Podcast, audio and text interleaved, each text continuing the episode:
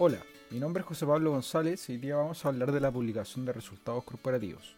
Durante octubre y noviembre, los mercados han estado atentos a los reportes de utilidades del tercer trimestre de este año de compañías de distintas partes del mundo. De esta temporada de resultados en particular, los inversionistas en general habían estado preocupados de cómo les afectaría a las compañías los mayores niveles de inflación y los problemas en las cadenas de suministro. Por el lado de los mayores niveles de inflación, las empresas han estado teniendo que afrontar alzas en algunos de sus costos, como los de sus insumos, materias primas, el costo de la energía, de los despachos, etc., lo que de alguna manera se temía que podía tener un impacto importante en sus utilidades.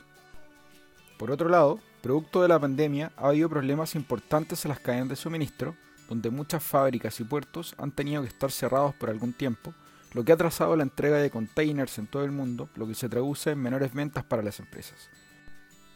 Un ejemplo de esto son la escasez mundial de microchips o microprocesadores que ha afectado la producción de muchas industrias como la electrónica o la automotriz, presionando los resultados de las empresas de estos sectores, pero también a costa de un alza en los precios de los productos que comercializan.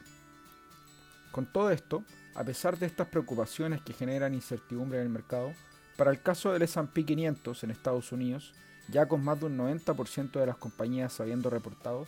estas han presentado en promedio un 42% de crecimiento de sus utilidades respecto al mismo trimestre del año anterior, con un 81% de sorpresas positivas respecto a lo que esperaba el mercado. Por otro lado, para el caso de Chile y en particular el IPSA, un 62% de las empresas que lo componen ya reportaron utilidades, acumulando un 7% de sorpresas positivas respecto a lo estimado previamente por los analistas.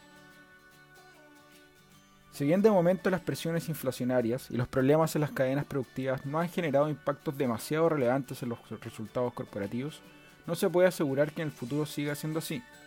En Visa Inversiones creemos que es momento de posicionarse neutrales en la categoría de renta variable respecto a la renta fija y tomar utilidad sobre el buen rendimiento que presentó durante el último año. Esto, dado los riesgos ya mencionados,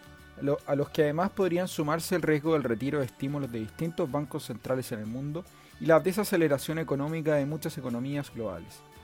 Finalmente, si quieres saber más sobre nuestras recomendaciones, te invitamos a visitar nuestra página web viceinversiones.cl o contactando directamente a tu ejecutivo de inversión.